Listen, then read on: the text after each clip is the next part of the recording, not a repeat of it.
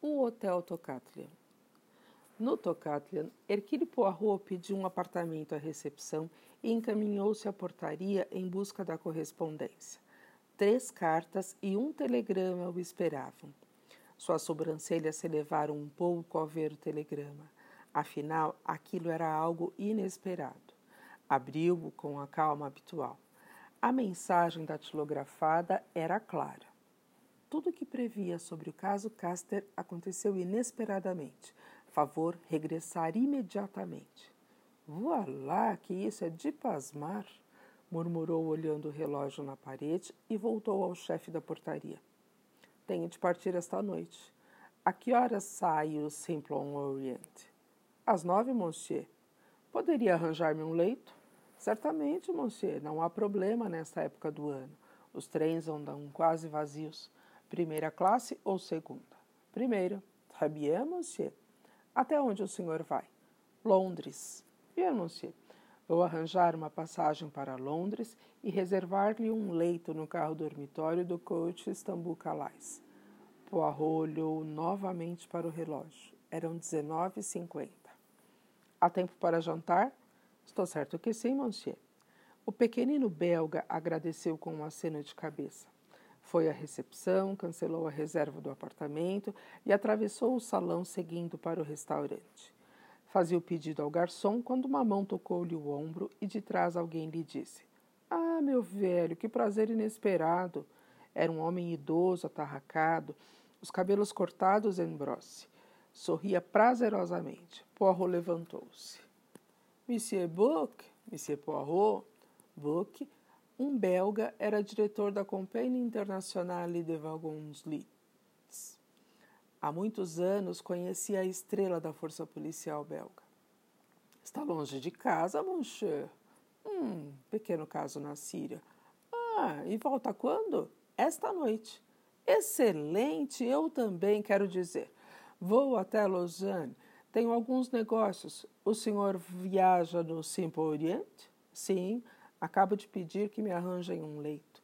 Pensava em ficar alguns dias por aqui, mas recebi um telegrama chamando-me à Inglaterra em face de uma coisa importante. Ah, laissez-faire, laissez-faire. Mas o senhor, o senhor está no alto, Monvix. Hercule Poirot tentou parecer modesto. Book sorriu, dizendo que mais tarde voltariam a se encontrar. O detetive concentrou-se no trabalho de manter os bigodes fora da sopa. Acabando, olhou à sua volta, aguardando o segundo prato. Havia uma meia dúzia de pessoas no restaurante. Entre elas, duas pareceram-lhe de especial interesse. Sentavam-se não muito longe.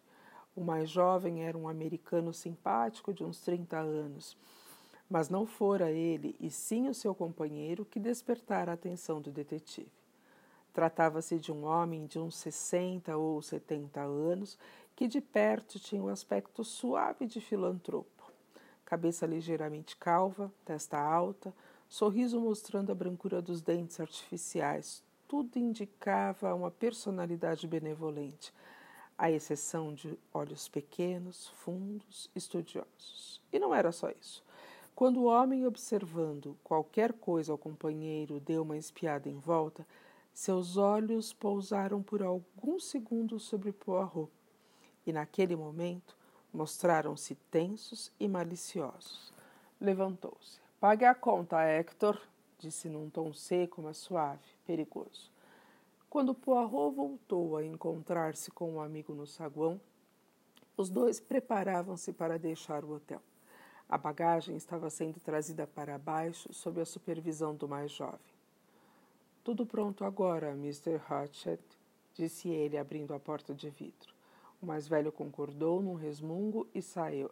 É bien, disse Poirot. Que acha daqueles dois? São americanos, respondeu Buck. Certamente são americanos, mas perguntei o que achava deles. O mais jovem parece muito simpático. E o outro? Para dizer-lhe a verdade, meu amigo, não me importei muito com ele. Deu-me uma impressão desagradável. E a você? Poirot pensou um pouco e respondeu: Quando passou por mim no restaurante, tive uma impressão muito estranha. Foi como um animal selvagem, como se um animal muito selvagem, você compreende, passasse por mim.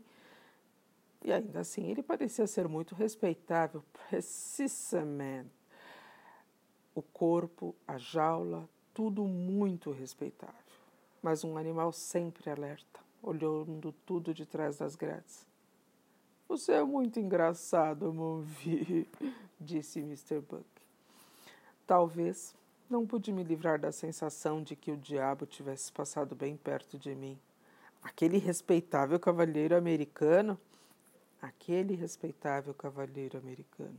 Bem, disse Buck afável, há muitos diabos à solta pelo mundo. Naquele momento, a porta de vidro abriu-se e o chefe da portaria, num ar preocupado, apareceu. Extraordinário, monsieur. Não há um leito disponível na primeira classe daquele trem. Como é? bradou Buck. Mas nesta época do ano, ah, com certeza há uma caravana de jornalistas ou de políticos. Hum, não sei bem, meu senhor, disse o empregado do hotel respeitosamente, mas as coisas estão realmente nesse pé. Bem, bem. Buck voltou-se para Poirot. Não se preocupe, meu amigo, arranjaremos alguma coisa. Há sempre uma cabina, a número 16, que não pode ser ocupada. O condutor providenciará tudo. Sorriu, olhou para o relógio na parede, mas vem a hora de partir. Na estação, Miss Buck foi recebido respeitosamente pelo condutor no uniforme marrom de Vogan Lit. Boa noite, monsieur. Sua cabine é número 1. Um. Os corredores, os carregadores começaram a levar a bagagem para o vagão. Os letreiros proclamavam o seu destino: Istambul, Trieste, Calais.